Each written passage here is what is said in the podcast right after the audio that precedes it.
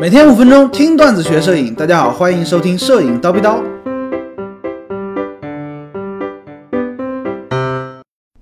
景深是个什么东西？经常拍妹子的同学可能就知道啊，妹子呢就喜欢那种背景如奶油般虚化掉，只有她自己非常清晰的那种照片。而拍风光的同学呢，却需要哎，画面当中所有的元素，远处、近处都统一、都清晰。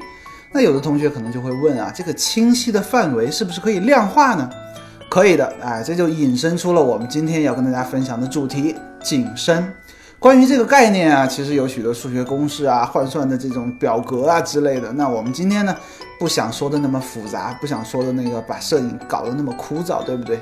今天高老师呢，就来跟大家叨逼叨一下这个景深的概念。所谓景深，景深意思就是清晰的范围。比如说，你用相机拍比较近距离的地方啊，焦点对准的地方，它永远都是清晰的啊，不然你的镜头就跑焦，对不对？焦点对准的地方，哎，是清晰的。同时，这个清晰的前后呀，也有一定的距离，它也都是清晰的。再往前，再往后，慢慢慢慢就模糊掉了。而这个清晰的范围，哎，我们就叫它是景深。景深的大小呢，它跟三个要素有关，大家听好啊。第一个，镜头的焦距；第二个，光圈的大小；第三个，拍摄距离的远近。大家发现没有啊？你怎么拍妹子？哎，背景虚化效果最好呢？用什么镜头呢？哎，要用大光圈的长焦镜头。同时呢，拍摄距离也就是妹子离你比较近。这种情况下拍出来的呢，就背景虚化效果极为明显。反过来说呢，就是景深非常非常的浅，浅到什么程度啊？焦点对准他的眼睛，它的鼻尖儿可能都是虚的。哎，这个你看两厘米、三厘米左右，哎，景深就浅到这种程度。为什么呢？大家看这个例子啊，三个要素都占全了。第一个大光圈，第二个长焦距的镜头，第三个拍摄距离非常近。所以说呢，景深就非常的浅。我们再举第二第二个例子啊，大家用广角或者超广角镜头拍风光的时候，你发现没有？想要虚化是一件很困难的事情。哎，哪哪哪都是清晰的，为什么呢？哎，即便你的广角镜头光圈也挺大，可能二点八、二、f 一点四也都有，但是由于啊，它这个焦距非常非常短，十几厘、十几毫米，幺幺、幺六、幺四毫米，对不对？而且呢，风光拍摄你的对焦距离是比较远的，比如说你拍风光拍远山，你的对焦点是放在远山的几公里之外了，对不对？那对焦的距离比较远，所以说在这种情况下呢。景深就非常非常的大，远近都清楚。当然了，如果说你的广角镜头凑近了，拍很近物体的呃距离的物体，比如说二十厘米、三十厘米的时候呢，也能出比较明显的虚化效果。这个就是呢拍摄距离对于景深的影响。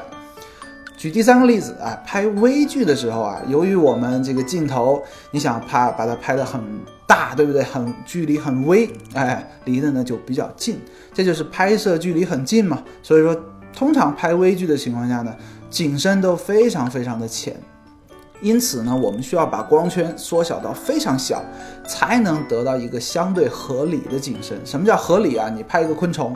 不能只有眼睛是清晰的，对不对？至少昆虫这个整个身体它都要清晰，这是一个合理的景深。比如说啊，我们把光圈收缩到 f 十六，甚至说 f 三十二，哎，来获得一个比较合理的景深。而且呀，你发现没有，只有微距镜头才有 f 三十二这么小的光圈，一般的镜头最小光圈是什么呢？f 十六或者说 f 二十二就到头了。原因就在这里啊。哎，它目的是让你用尽可能小的光圈获得更大的景深。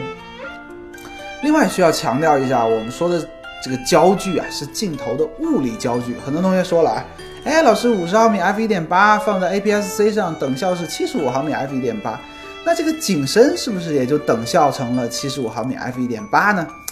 啊，没有那种好事啊，没有那种好事，我们只看物理焦距啊，啊，大家太年轻啊。